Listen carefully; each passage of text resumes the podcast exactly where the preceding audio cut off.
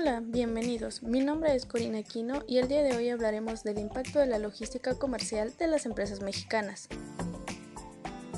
Antes, la logística se manejaba desde los departamentos de ventas y de operaciones, en donde se controlaban directamente las entregas y la distribución.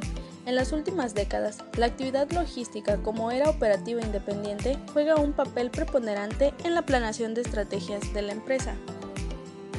A finales del siglo XX en Latinoamérica no se reconocía la logística como profesión y por lo tanto no había educación formal en esta disciplina. Sin embargo, la liberación del comercio internacional, particularmente la firma del Tratado de Libre Comercio de América del Norte, TLCAN, del que México forma parte, fue el detonante que impulsó el desarrollo de este sector. Es a partir del siglo XXI que se ha visto el desarrollo de un sector logístico extenso que ha dado pie al nacimiento de una cultura de la logística en las empresas, la capacitación del talento humano encargado de las funciones logísticas, la preparación académica de profesionistas en el tema y la creación de empresas tercerizadas dedicadas exclusivamente a proveer estos servicios a otras organizaciones.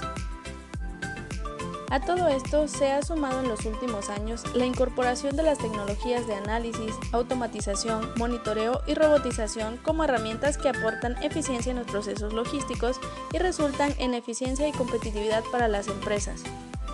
Las empresas han reconocido ya que las actividades logísticas optimizadas mejoran el funcionamiento de las cadenas de suministro y por lo tanto reducen los costos operativos de distribución y almacenamiento.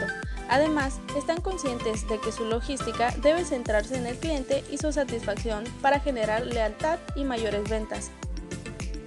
El crecimiento de este sector es parte fundamental del crecimiento económico y competitivo tanto en México y como en la región de Latinoamérica.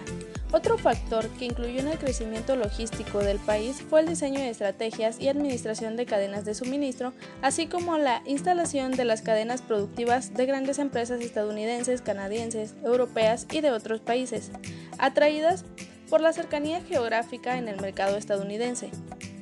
Buscaron aprovechar la mano de obra mexicana por sus salarios competitivos y la reducción de las barreras arancelarias gracias al Tratado Comercial Trilateral.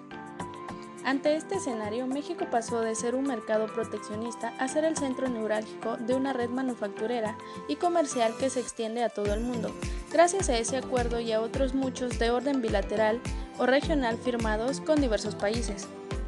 Mejorar el desempeño logístico del país contribuye a promover un cambio estructural para fortalecer la integración comercial y dar un mayor impulso a la competitividad de nuestra economía. Una reducción en el costo logístico de la transportación comercial de bienes y mercancías tiene una relación directa con el intercambio de su demanda. En efecto, el impacto de una mayor funcionalidad logística beneficia directamente a todas las actividades productivas del país, debido a que proporciona una plataforma de comunicación eficiente, oportuna y de menor costo por la que circula la producción nacional.